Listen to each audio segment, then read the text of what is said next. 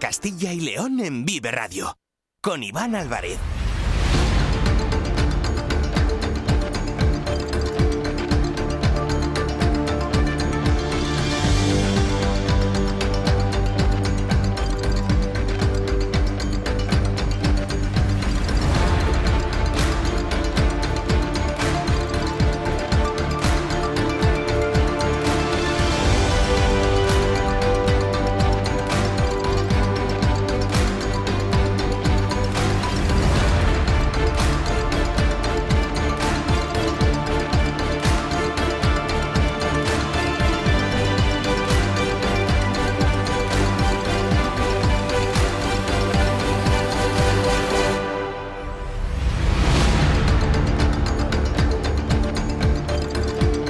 ¿Qué tal? Muy buenas tardes, bienvenidos, bienvenidas a Vive Castilla y León. Es la una de la tarde, es lunes, día 26 de febrero de 2024 y vamos en directo hasta las 3 en punto en esta sintonía, en la sintonía de Vive Castilla y León, con muchos asuntos, con muchas historias y con muchas noticias que les vamos a contar durante estas dos próximas horas de programa. Nos pueden escuchar a través de la FM de toda la vida en nuestra página web www.viveradio.es, en todas nuestras plataformas de streaming y de podcast y en las redes sociales de Vive Radio, con el sonido perfecto de nuestro técnico, como siempre, Ángel de Jesús. Y hasta ahora estamos pendientes de lo que ocurre en las Cortes de Castilla y León, donde se está celebrando el 41 aniversario del Estatuto de Autonomía de nuestra comunidad. Un acto en el que están presentes, lógicamente, todos los representantes eh, políticos de nuestra comunidad, de Castilla y León, en las Cortes, y que ha comenzado con un minuto de silencio en recuerdo del joven vallisoletano que ha fallecido presuntamente asesinado por un burgalés durante este fin de semana y también lógicamente en honor a las personas que han perdido la vida en ese incendio que se produjo a finales de la semana pasada en, en Valencia. Un eh, estatuto de autonomía que hoy reconoce la figura de los deportistas olímpicos y paralímpicos de Castilla y León. Todos los medallistas que en la historia de los Juegos Olímpicos han conseguido una medalla para nuestra comunidad. Enseguida vamos a ampliar toda esta información. Lo vamos a hacer con David Alonso, que se encuentra siguiendo en primera persona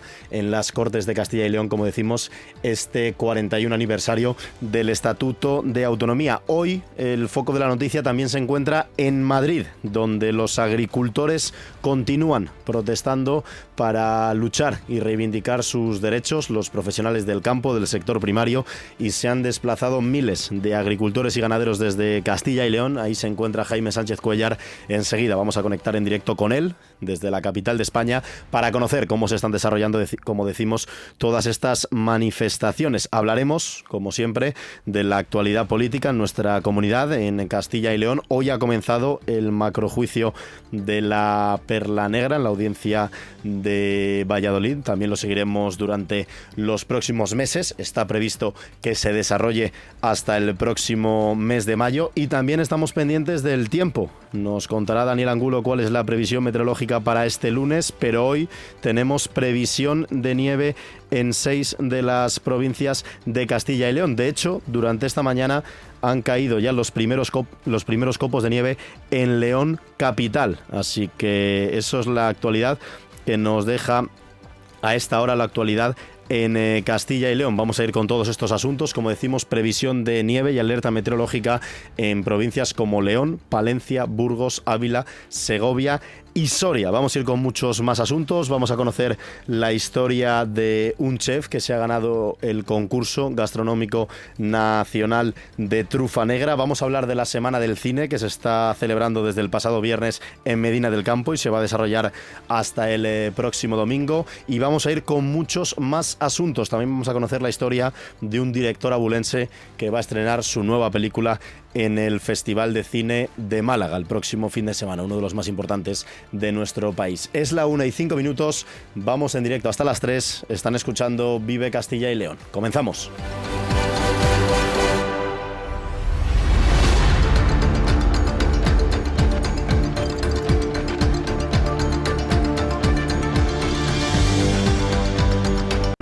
Vive Castilla y León en Vive Radio con Iván Álvarez.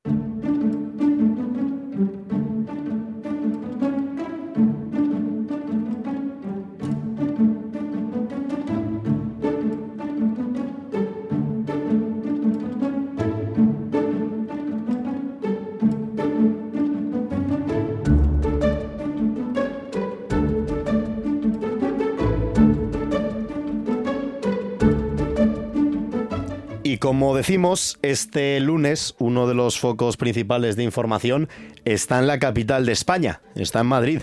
Agricultores y ganaderos de todo el país, también castellanos y leoneses, se encuentran hoy en la capital para seguir con una nueva jornada de protestas por parte de los profesionales del campo. Es una manifestación convocada por las organizaciones profesionales agrarias Asaja, UPA y COAC, con la previsión de reunir a 5.000 agricultores y ganaderos de Castilla y León, acompañados por un centenar de tractores. Todo ello con el objetivo de volver a colapsar Madrid, igual que ocurrió el miércoles de la pasada semana con aquella movilización organizada entonces por la Unión de Campesinos, por Unión de Uniones. Nos vamos a ir en directo a la una y siete minutos de la tarde hasta Madrid, hasta la capital de España, para conocer cómo se está desarrollando esta nueva protesta de los profesionales del campo. Allí, en Madrid, se encuentra el director de Vive el Campo, Jaime Sánchez Cuellar. Compañero, muy buenas tardes.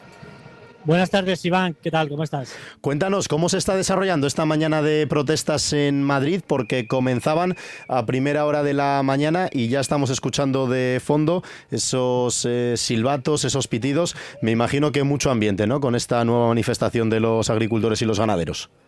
Y esos cencerros, Iván, porque también hay muchos cencerros y tambores. La verdad es que la manifestación ha empezado con retraso y no se ha empezado a mover a avanzar hasta, hasta las 12 de mediodía. Estaba previsto que empezase a las 11, con lo cual ha empezado con una hora de retraso. Nos encontramos ahora mismo en el Paseo de Prado de la, de la capital madrileña, a la altura precisamente del Ministerio de Consumo, que ha sido donde la manifestación ha detenido su marcha y están ahora mismo protestando contra esta eh, sede del, del, Ministerio de Consumo, que es uno de los eh, centros, uno de los centros de decisiones que también afecta al sector agroalimentario.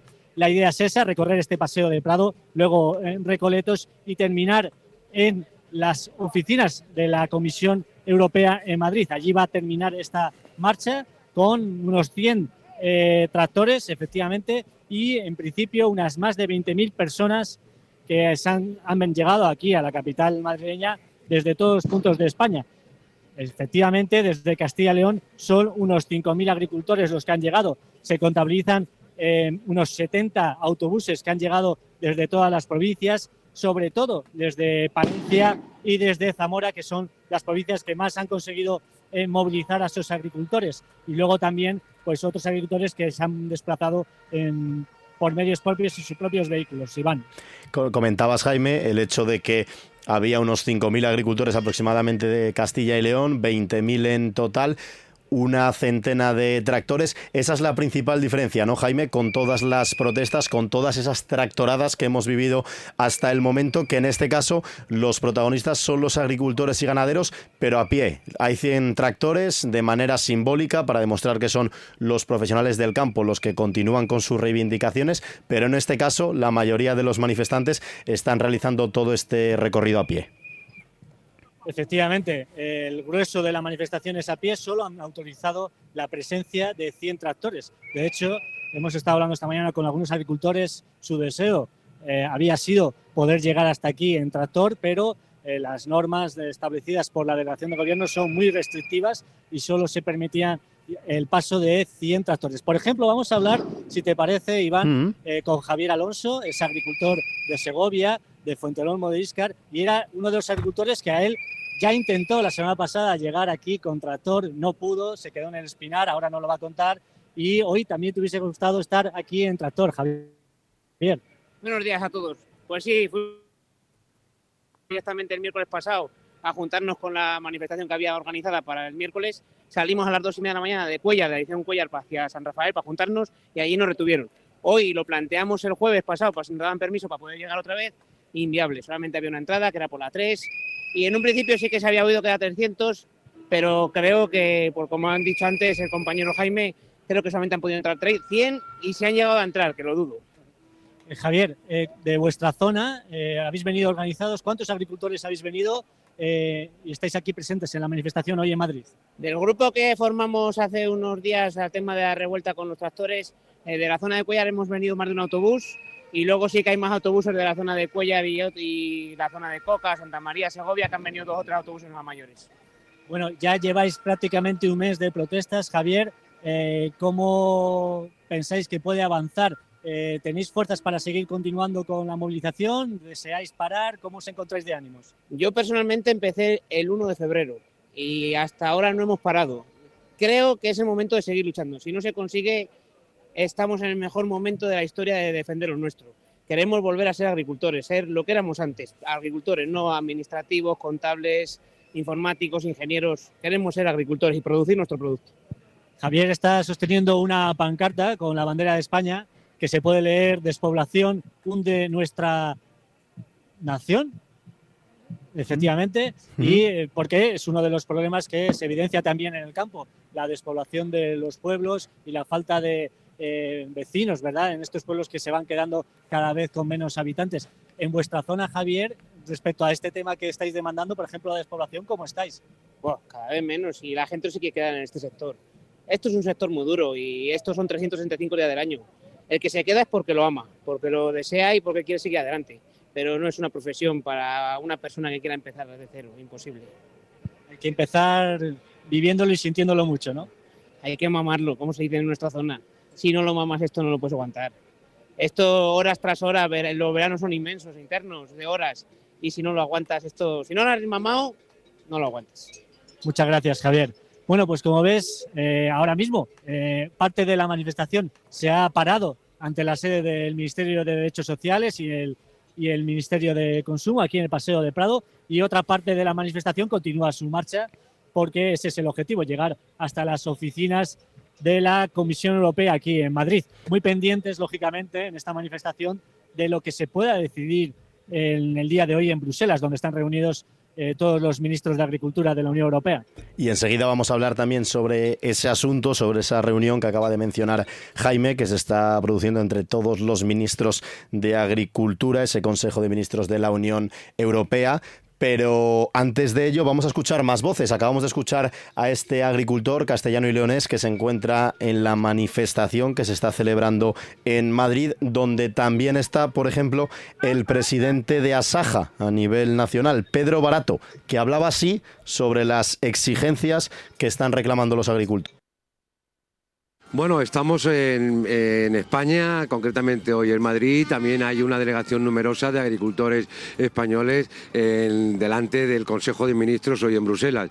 La protesta ya llevamos más de 22 días saliendo a las calles y lo que se exige, primero, respeto al, sector agrario. En segundo lugar, que desde luego esta reconversión silenciosa que se, está haciendo hay que pararla y que eh, los papeles, la burocracia, todos los enredos que hoy el sector agrario eh, tiene que hacer no vale absolutamente para nada y lo único que está en peligro pues es nuestra soberanía alimentaria, nuestro empleo, nuestros pueblos, nuestro mundo rural y la supervivencia del campo. ¿Hasta dónde? Pues yo creo que el ministro y el gobierno tienen que eh, poner ya eh, coto y poner ya soluciones urgentes a estos problemas, hoy en Bruselas y también aquí en España. Comentamos que es una manifestación organizada por Asaja, por COAG y también por UPA. Su secretario general, Lorenzo Ramos, también se encuentra en la capital de España, lógicamente, acompañando a los agricultores y a los ganaderos. Estas son algunas de las reclamaciones, algunas de las denuncias que realiza Lorenzo Ramos, el secretario general de UPA. Y estamos aquí porque no puede ser que la política agraria comunitaria, que se creó precisamente para garantizar la alimentación de los ciudadanos de la Unión Europea, a unos precios asequibles sea la paz la que está expulsando a los agricultores y los ganaderos en este momento del campo, por la burocracia, por la imposición de normas que no tienen sentido.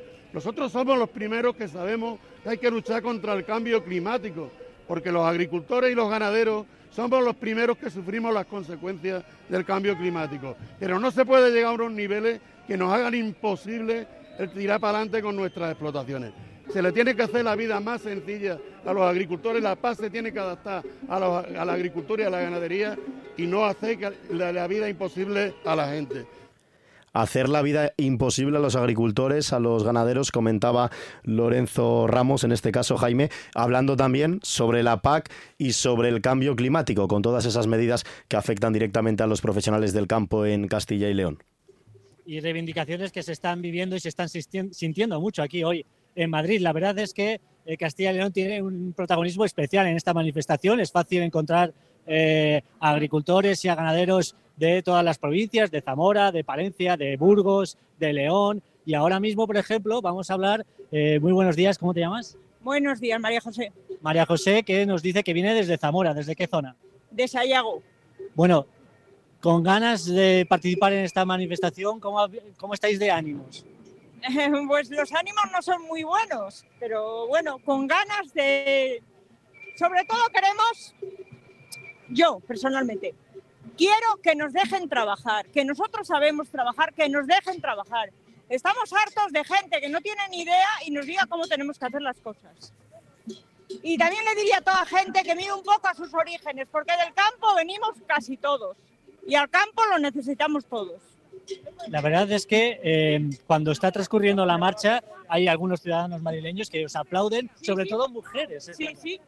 Eso me imagino que os reconforta bastante. Sí, a mí sí. Ya le he dado las gracias a algún grupo de gente que nos ha aplaudido, sí. En tu caso, María José, eh, ¿eres ganadera, eres agricultora? Soy ganadera. ¿De qué? Pues tenemos vacuno, ovino, también tenemos porcino, tenemos cerdos ibéricos. ¿Cuánto, ¿Cuánto tiempo llevas en la ganadería? Toda mi vida. O sea, yo soy ganadera desde el día que nací. A mí me encanta esto. Bueno, perdón, cada día me gusta menos. O sea, estoy perdiendo la ilusión. De verdad. Estás perdiendo la ilusión por estas trabas. Estoy perdiendo la ilusión. O sea, porque no podemos vivir de limosnas. Queremos vivir de nuestro trabajo dignamente, como todo el mundo. O sea, es de verdad que es muy triste. Muchas gracias, María José. Gracias. Bueno, pues aquí tenemos el testimonio de María José desde Zamora, ganadera, que, como nos ha contado, lleva todavía dedicándose a esta profesión y que se le están quitando las ganas, ¿verdad? Le escuchábamos de continuar en la profesión.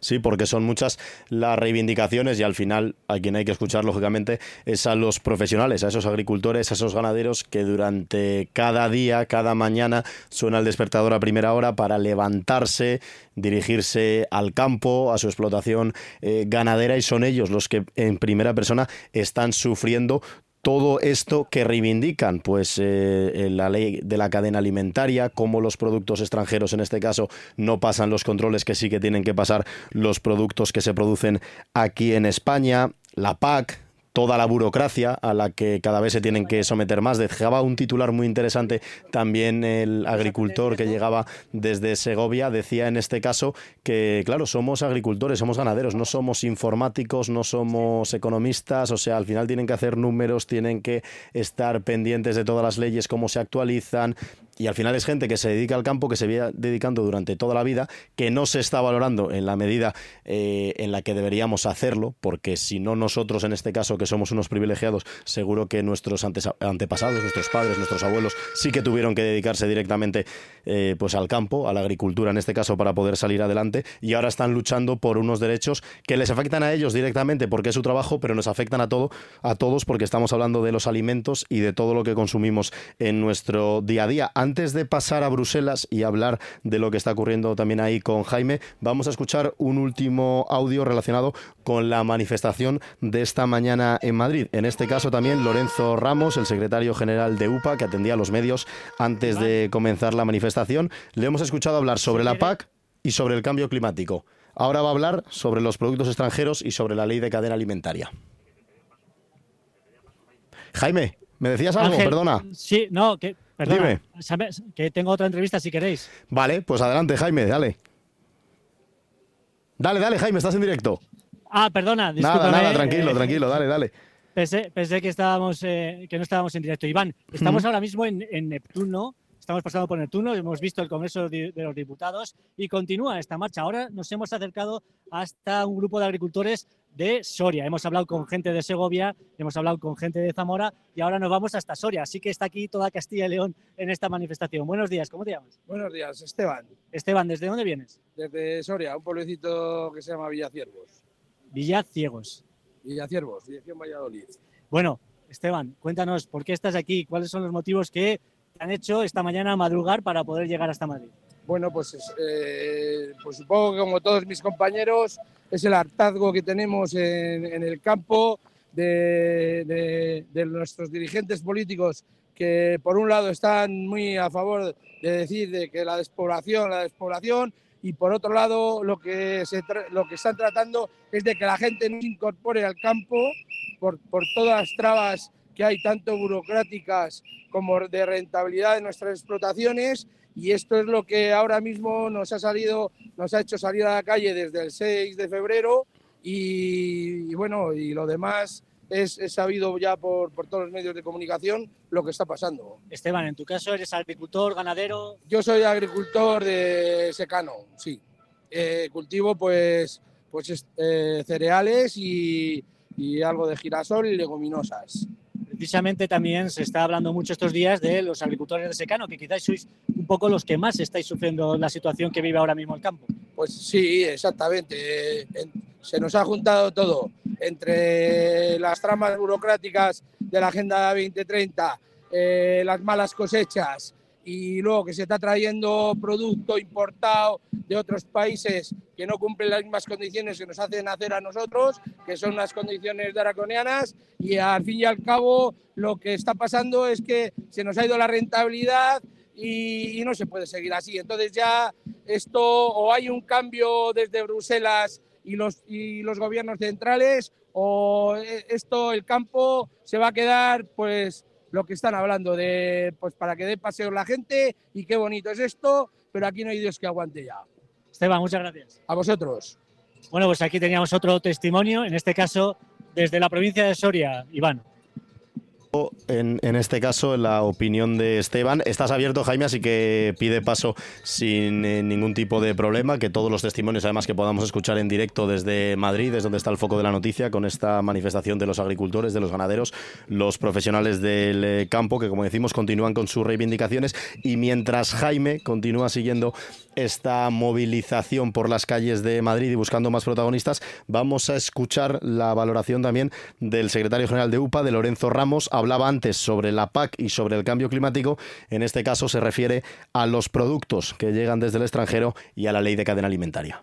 Estamos para denunciar que eh, no se puede permitir que a nosotros se nos prohíba muchas cosas para producir y luego entren los productos de fuera de la Unión Europea con los productos que a nosotros nos han prohibido. Por lo tanto, en esos acuerdos con terceros países se tienen que establecer las mismas normas que nos exigen a nosotros. Y por último, la ley de la cadena. La ley de la cadena se tiene que cumplir, se tiene que cumplir a raja tabla en todos los sectores. Hay sectores que la están cumpliendo, señores.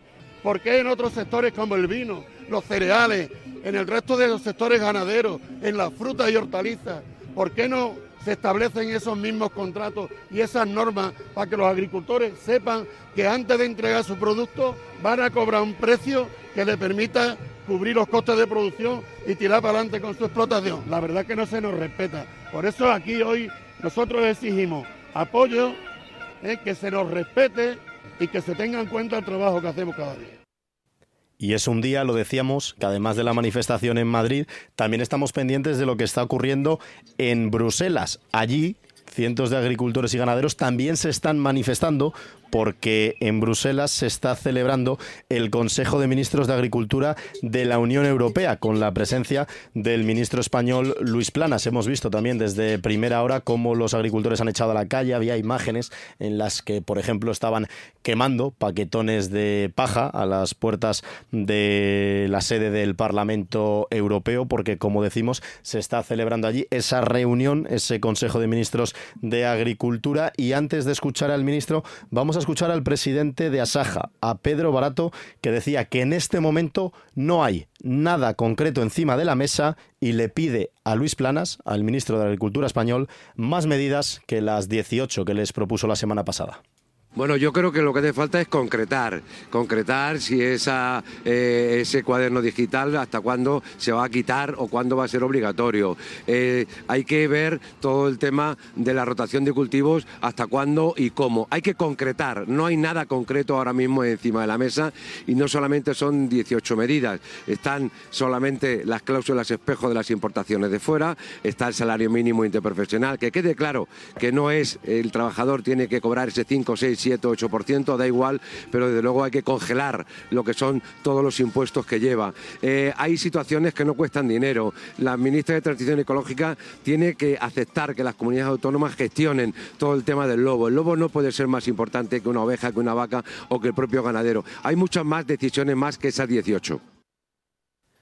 Y esto es lo que mencionaba Pedro Barato, el presidente de Asaja. Hay más de decisiones, más medidas que esas 18. ¿Y con qué propuestas se presenta el ministro español Luis Planas en Bruselas? Esto decía antes de entrar a esa reunión del Consejo de Ministros de Agricultura. Nos encontramos ante un reto europeo al cual hay que dar una solución europea.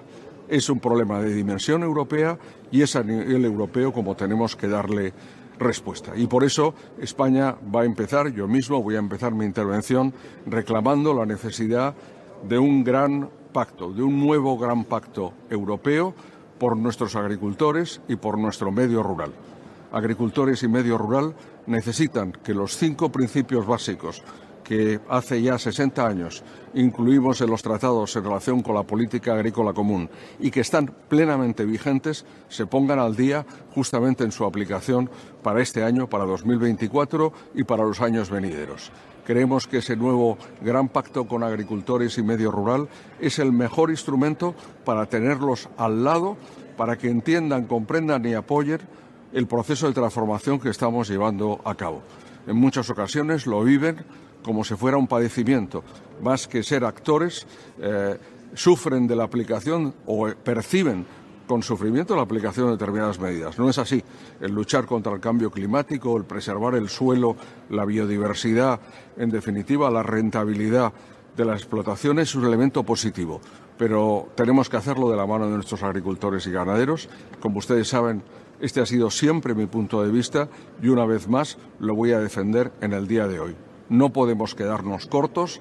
Creo que la Comisión Europea tiene que dar un paso adelante, no solo en relación con las propuestas que ha planteado, sino en la respuesta al tema que tenemos ante nosotros, porque efectivamente a un gran desafío europeo hace falta una gran respuesta europea y por eso estamos aquí hoy los ministros y la Comisión para eh, llevar a cabo esa decisión y esa respuesta que es necesaria en estos momentos.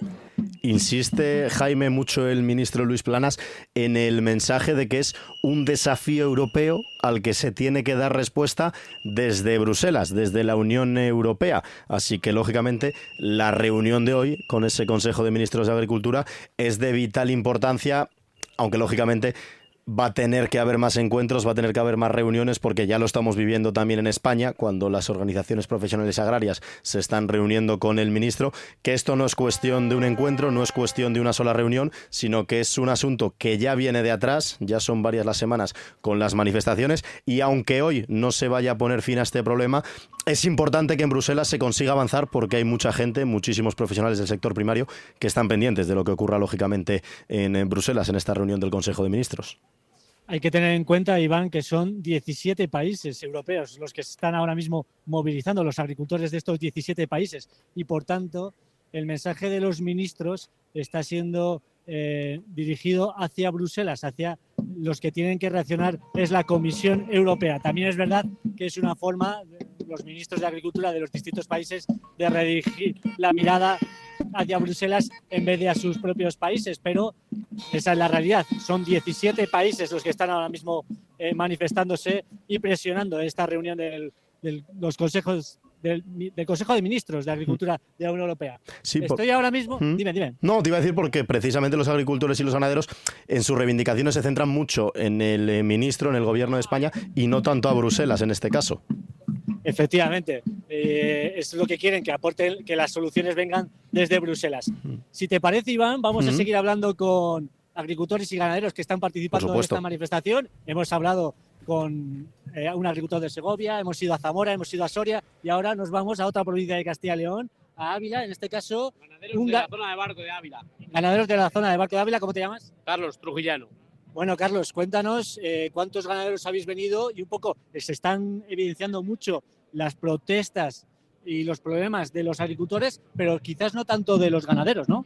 Sí, de los ganaderos en esta manifestación se habla poco, pero también tenemos los, sus problemas. Porque ahora mismo para cebar los chotos, nosotros en los piensos compuestos que estamos gastando nos quitan X productos que en otros países y en otras comunidades lo echan, en otros, en otros países lo echan y, lo- y lo- y los, los animales se engordan con menos gastos, ¿sabes? Para, para elaborar esos eh, piensos, digamos que tiene más facilidades, ¿no? Productos que aquí en España y en Europa están prohibidos. Y luego nos venden la carne a los españoles. Y nos la comemos nosotros. Oye, Carlos, eh, el sector ganadero eh, en Ávila, ¿cómo se encuentra? Eh, ¿Hay relevo generacional? ¿Hay gente que se quiere incorporar a la ganadería en Ávila? Pues muy mal, se encuentra muy mal. Hay muy poco, muy poca gente que se quiera incorporar. Y luego aparte de que no se- de los problemas que ponen, pues la gente cada vez se incorpora menos. Nada, más, nada más son trabas, problemas.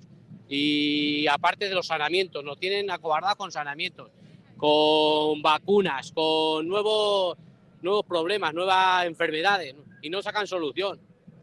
En vuestra zona eh, son ganaderías de extensivo, intensivo, eh, está presente la enfermedad hemorrágica. Allí la mayoría son, son, son ganaderías de extensivo, todo casi la mayoría vacuno de carne, vacuno de carne casi todo. Yo de hecho en mi pueblo, un pueblo de, yo soy de un pueblo cerca de Barco de Ávila, en mi pueblo hacía 25 años, hace 25 años había como 3.000 vacas. Cuando yo me incorporé, 100 ganaderos y hoy hay 7 ganaderos y 200 vacas, todo por el tema de la tuberculosis. ¿Qué es la tuberculosis? Un problema que nos están matando las vacas si, en realidad no están enfermas. Porque las vacas que nos matan a nosotros, que no las pagan a, nada, a muy poco dinero, luego van a la cadena del consumo humano. Y, las personas, y la gente, no, mucha gente a lo mejor no lo sabe. Es decir, que a mí, la vaca mía no vale nada y luego en la carnicería vale lo mismo que la que está buena.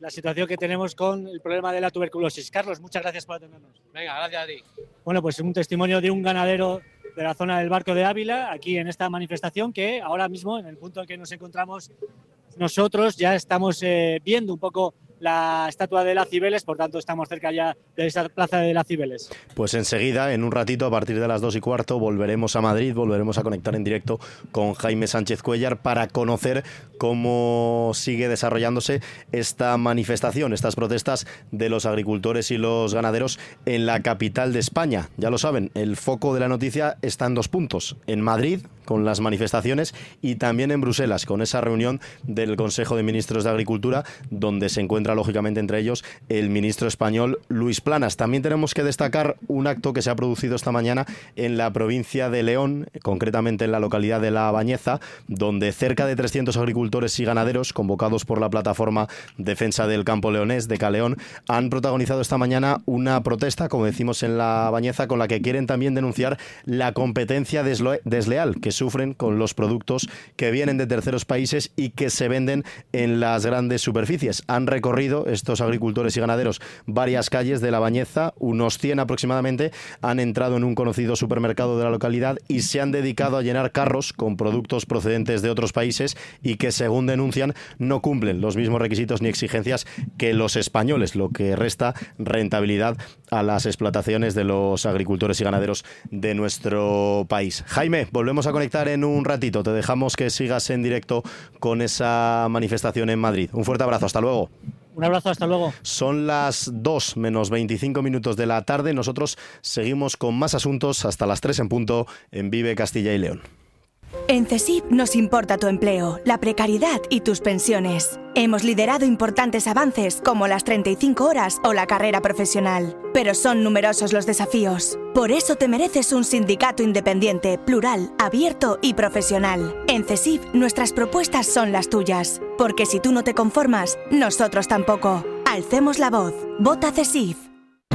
Vive Castilla y León en Vive Radio. Con Iván Álvarez.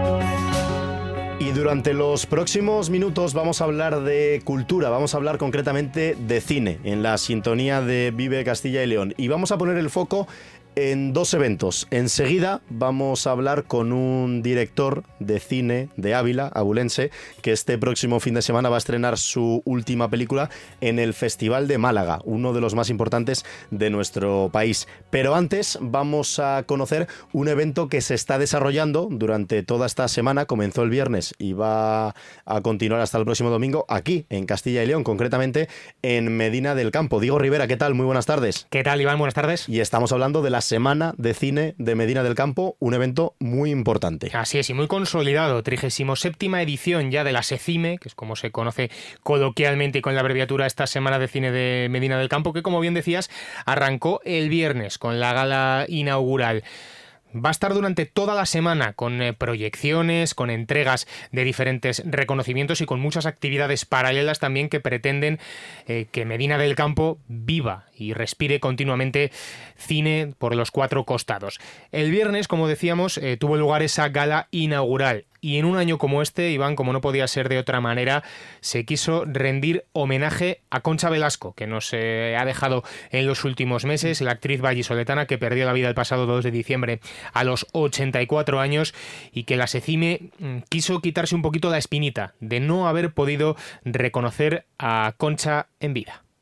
Aparte es una espinita que nos llevamos del festival, que siempre, siempre la hemos querido traer y por unas cosas u otras al final no hemos podido y tenía que estar, por supuesto que tenía que estar.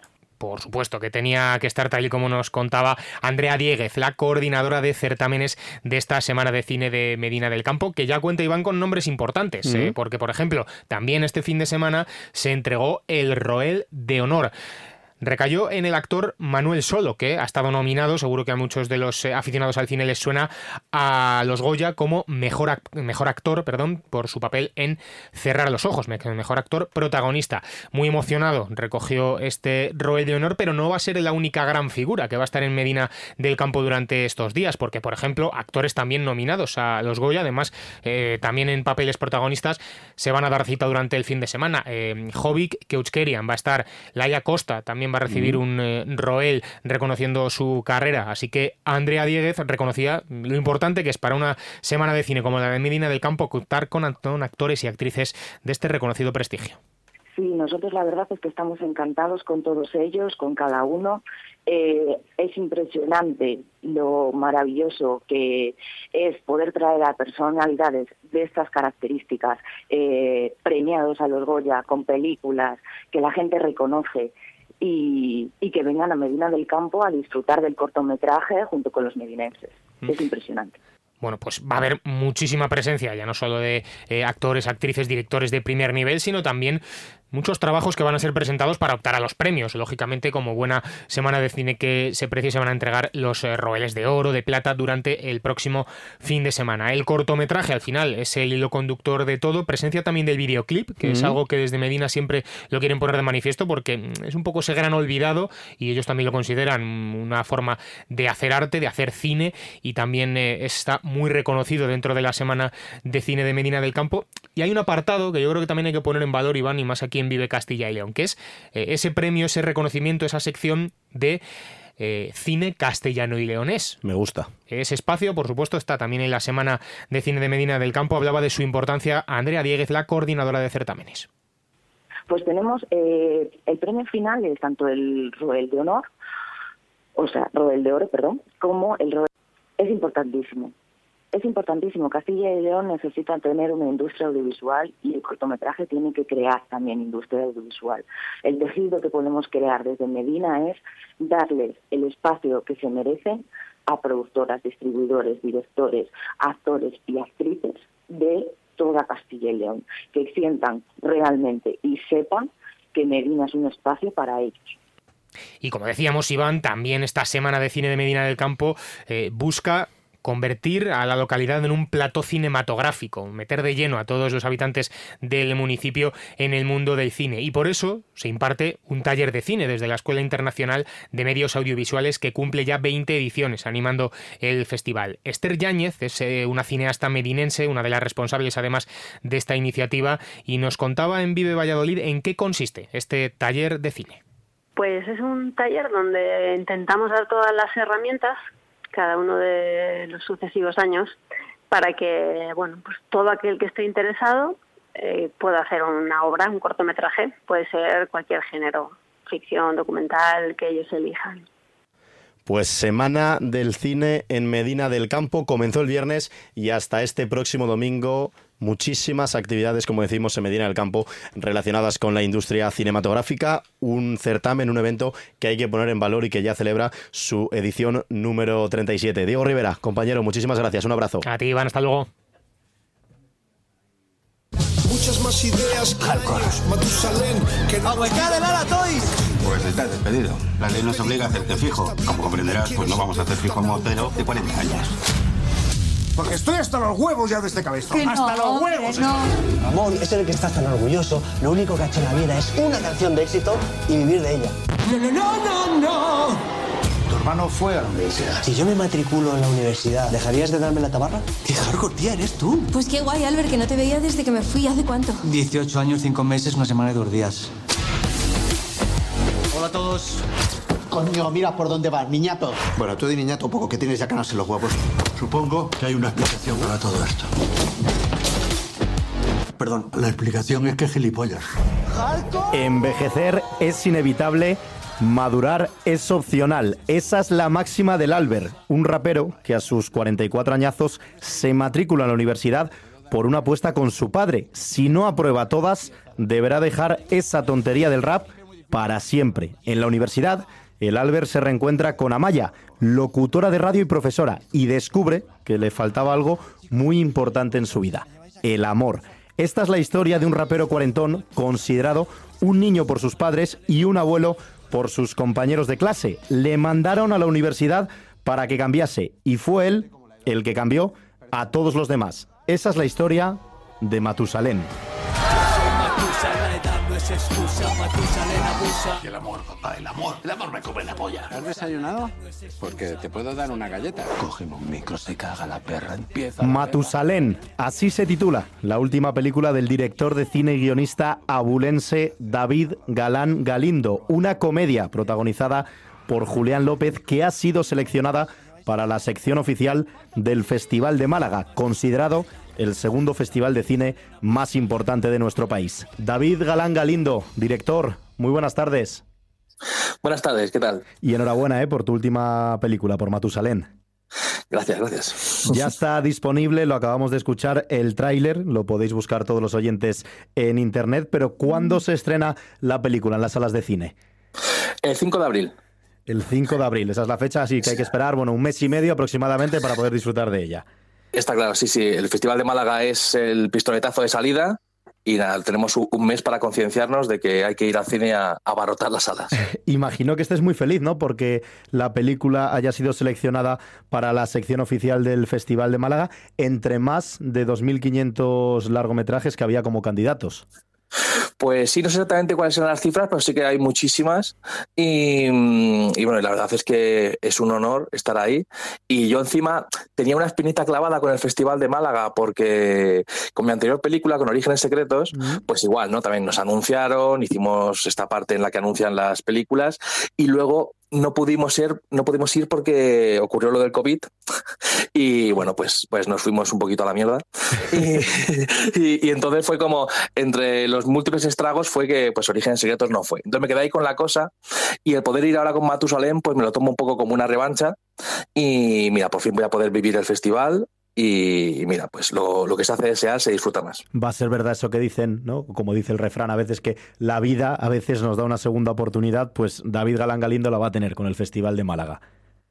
Exacto, exacto. Así que nada, voy a disfrutarlo. Bueno, estamos hablando, para el que no le conozca, con David Galán Galindo, él es abulense, es director, es guionista, tiene muchísima experiencia en el cine, en la televisión, también en el teatro. Ha realizado, aparte de películas, cortometrajes. Su película, la acaba de comentar, Orígenes Secretos, obtuvo tres nominaciones a los premios Goya y otra nominación a los Feroz. Gora Automático ha estado nominada al Goya Mejor Película de Animación. Su corto rigor fue ganador del eh, No Todo Me Film Fest y del certamen de Radio Televisión Española y con Curvas también obtuvo 25 premios internacionales. La verdad es que tienes una gran trayectoria pese a esos 41 años, David. Eh, la verdad es que te mueves muy bien en el mundo del cine.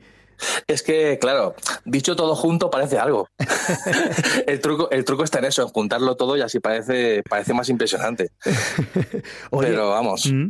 Cuéntanos. Nada, yo, yo, nada, yo estoy, estoy muy contento. Nada, es que nada, no, no, he parado de, de crear y mira, es, lo, es lo que más me gusta, así que bueno, no sé si es más complicado porque al final cuando estamos hablando de grandes figuras o grandes nombres en la industria del cine, sobre todo con los directores, pues ahora hace muy poquito que ha sido la gala de los Goya en Valladolid, hemos tenido a Bayona triunfando, siempre tenemos eh, presente también a Pedro Almodóvar. No sé si para ti, siendo abulense, una provincia tan olvidada para muchas cosas como es Ávila a nivel nacional, si ha podido ser un poquito más difícil dar el salto o en el momento que llegaste a la industria del cine has tenido las mismas oportunidades que otros compañeros?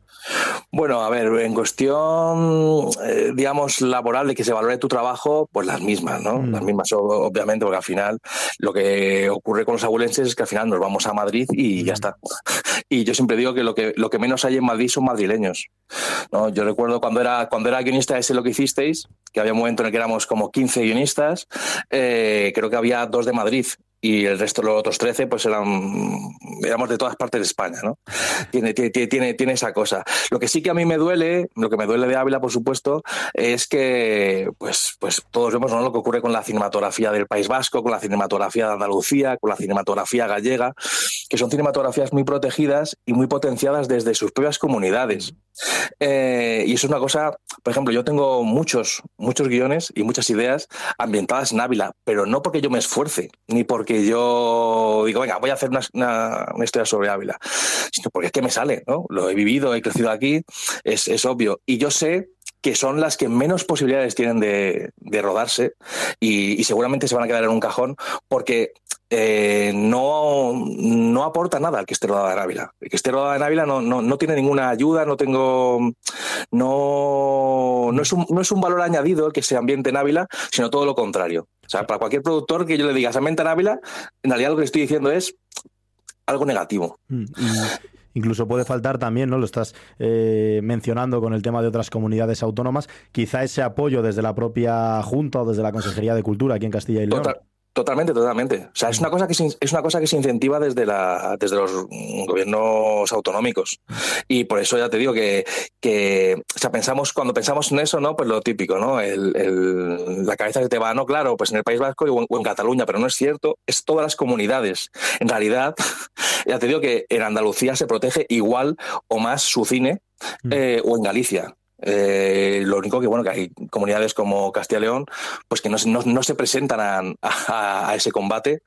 Y es una pena porque, bueno, tenemos creadores aquí. Eh, yo yo me, borro de esa lista. o sea, no, eh, pero hay gente aquí súper válida y es una pena, sobre todo, tanto por las personas, por los profesionales que estamos aquí, como sobre todo por las historias, ¿no? O sea, a mí me, me, encantaría. Yo creo que llevamos sin ver La Muralla en una película de Dawson Wells. O sea, es mentira, ¿no? Estoy, y no solo en Ávila Capital, porque te puedes ir por la provincia, tienes la Sierra de Gredos, o sea, hay eh, lugares preciosos, eh, tanto en Ávila Capital como en la misma provincia, para poder mostrar eh, en la gran pantalla. ahora te estaba escuchando cuando hablabas, David, y seguro que muchos compañeros, muchos colegas de profesión, cuando te escuchen en la entrevista, también van a ser conscientes y se van a sentir reflejados. Hemos tenido la polémica, por ejemplo, con la gala de los Goya en Valladolid, con ese cruce de declaraciones del vicepresidente de la Junta, llamando señoritos a los directores de cine, a los actores y demás.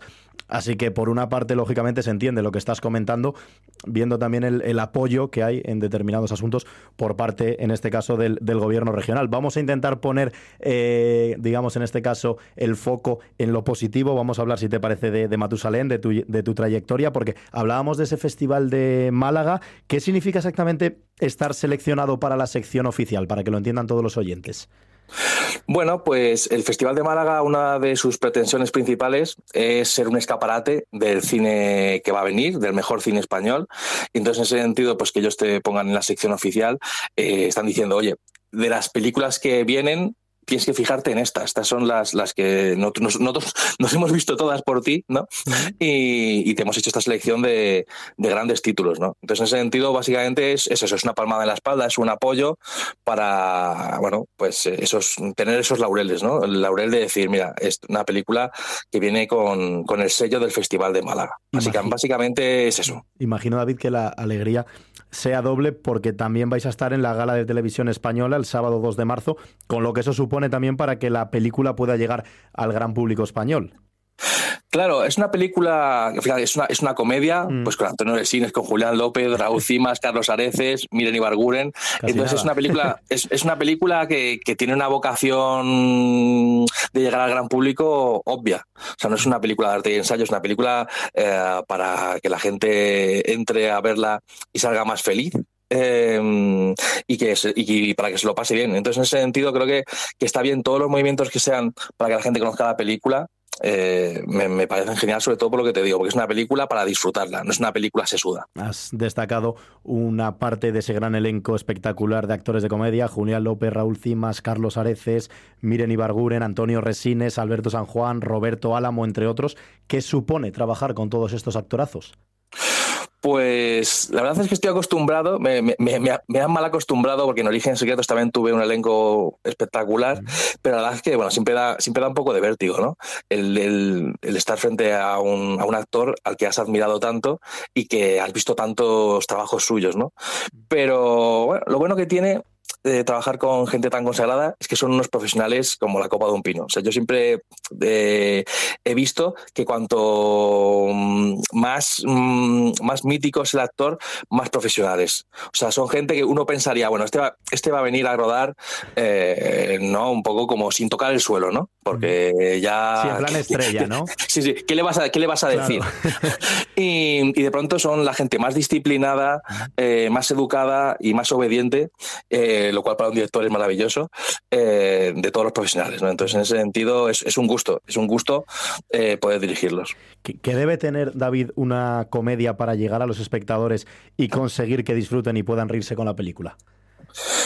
Pues bueno, joder, la fórmula, la fórmula del éxito es muy difícil, es muy difícil definirla, pero, pero bueno, yo supongo que básicamente es tener unos personajes con los que el público pueda conectar, y, también, pues, eso, ¿no? Pues a tratar temas, temas universales que, el público pueda identificarse con ellos, ¿no? O sea, yo creo que, por ejemplo, mi, película eh, trata sobre un rapero cuarentón que vuelve a la universidad y tú piensas, bueno, a lo mejor pues hay gente que puede no conectar con, con, el mundo del hip hop o con el rap, pero en realidad está tratando temas como el paso a la vida adulta eh, pues eso, la, la, madurez, el, o sea, problemas, cosas, cosas en las que, todo el mundo puede decir, pues yo he estado ahí, ¿no? O sea, a lo mejor no, no con, con sus mismos problemas, pero evidentemente sé, sé cómo se sienten estos personajes. ¿Y ese es el mensaje que se quiere enviar, David, con la película? Pues yo creo que sí, la verdad es que es una película que te hace reflexionar sobre que puedes cumplir los sueños a cualquier edad, que la edad es un, constructo, digamos, porque realmente es un poco de lo que trata la película, ¿no? De sobre qué es madurar. O sea, madurar es mm, dejar de hacer las cosas que te gustan por presión social, a lo mejor hemos entendido madurar siempre de manera equivocada, ¿no? Mm. O sea, porque siempre tenemos esta cosa de, bueno, madurar es que de pronto que deje de leer cómics, que es otra, otra de mis pasiones, o que deje de, vestirse con sudadera y con gorra, ¿no? Que a lo mejor que, ¿qué haces con, con 40 con 40 y pico años con, con gorra y sudadera, ¿no? O ¿qué haces con 40 y pico años en la universidad también, que te lo pueden decir. Totalmente, totalmente. Mm. Sí, sí. Pues esa clase de cosas, ¿no? Pues mm. eh, siempre hemos entendido que madurar era eso, ¿no? Aceptar que hay un montón de cosas que ya no puedes hacer.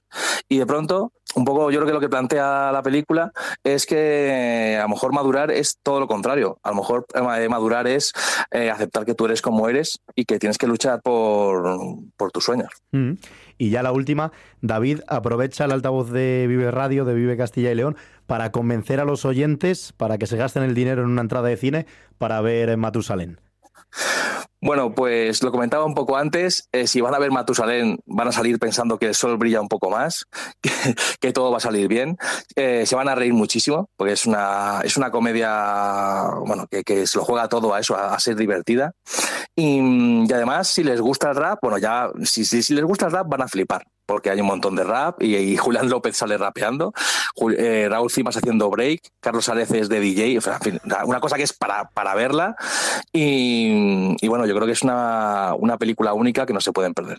Pues Matusalén es la película que va a estar en el Festival de Málaga y que el próximo 5 de abril se va a estrenar en los cines en toda España. Y atentos al elenco, ya lo hemos comentado porque es espectacular. Antonio Resines, Julián López, Alberto San Juan, Raúl Cimas, Carlos Areces, Miren Iberguren, Roberto Álamo y todo ello bajo el guion y la dirección de un paisano, de un abulense, David Galán Galindo, que lleva ya unos años en la industria del cine y que nos sigue regalando este tipo de obras, este tipo de comedias. David, ha sido un gusto hablar contigo. Mucha suerte en Málaga y mucha suerte también cuando la película se estrene en las salas de cine. Un fuerte abrazo. Un fuerte abrazo. Gracias, chao. Vive Castilla y León en Vive Radio. Con Iván Álvarez.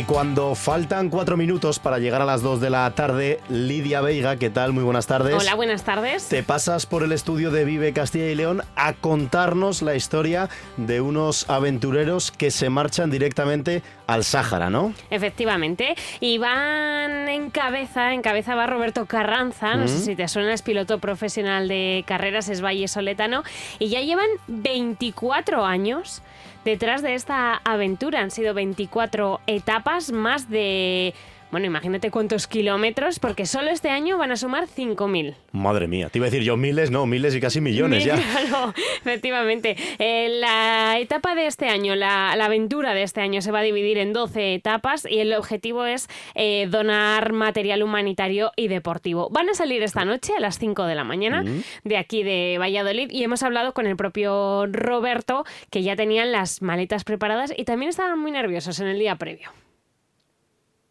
Bueno, con las maletas ya preparadas y con los últimos detalles para que esta 24 edición del la Sahara Aventura del Automóvil Club Valladolid pues pues salga adelante y, no tener ningún contratiempo, aunque últimamente el último día es el día más complicado pues con, con los flecos que siempre quedan para, para un viaje como este. Bueno, van hacia el sur de Marruecos y, como decía, el objetivo es donar material humanitario y deportivo también porque el Real Valladolid ha colaborado con ellos eh, donándoles bastante equipación, pero vamos a conocer en palabras de Roberto el objetivo de, de estos días. Bueno, habitualmente eh, ha ido variando mucho nuestros 24 años, pero siempre eh, siempre hemos tenido un objetivo que durante los primeros tres días eh, se hace una labor humanitaria que se lleva pues pues a los poblados de, la zona más más desfavorecida del, sur de Marruecos con la frontera de Argelia.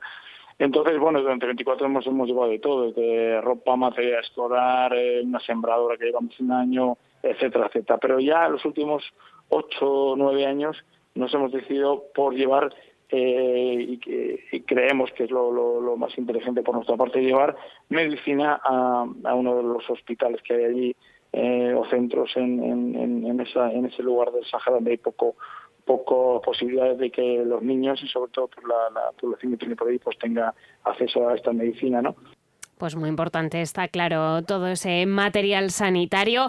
Nos contaba Roberto que en algunas veces cuando ellos van acompañados de una ambulancia, también por si a ellos les, les ocurre algo durante esta, este viaje y que alguna vez han tenido que parar a ayudar a algún niño que se han encontrado en, malas condiciones. Así que llevan ayuda, pero durante el camino también ayudan. Como decíamos, ese material eh, sanitario y también deportivo porque el Real Valladolid les ha donado para un equipo femenino del sur sur de, de Marruecos, equipación para, para que puedan jugar y para muchos de los colegios que están allí. Así que hasta el día 8 de marzo, esa caravana compuesta por 24 personas van a estar por, por Marruecos llevando mucha ayuda que necesitan y que eh, trasladan desde aquí. Qué buenas estas iniciativas solidarias y había que darle voz, había que contarlo en la sintonía de Vive Radio, Vive Castilla y León y Vive Valladolid también con Lidia Veiga. Gracias Lidia. Gracias. Y nos acercamos ya a las 2 de la tarde, les vamos a dejar en compañía de los servicios informativos de Vive Radio y nosotros volvemos a partir de las 2 y cuarto con más Vive Castilla y León. No se muevan, enseguida estamos de vuelta.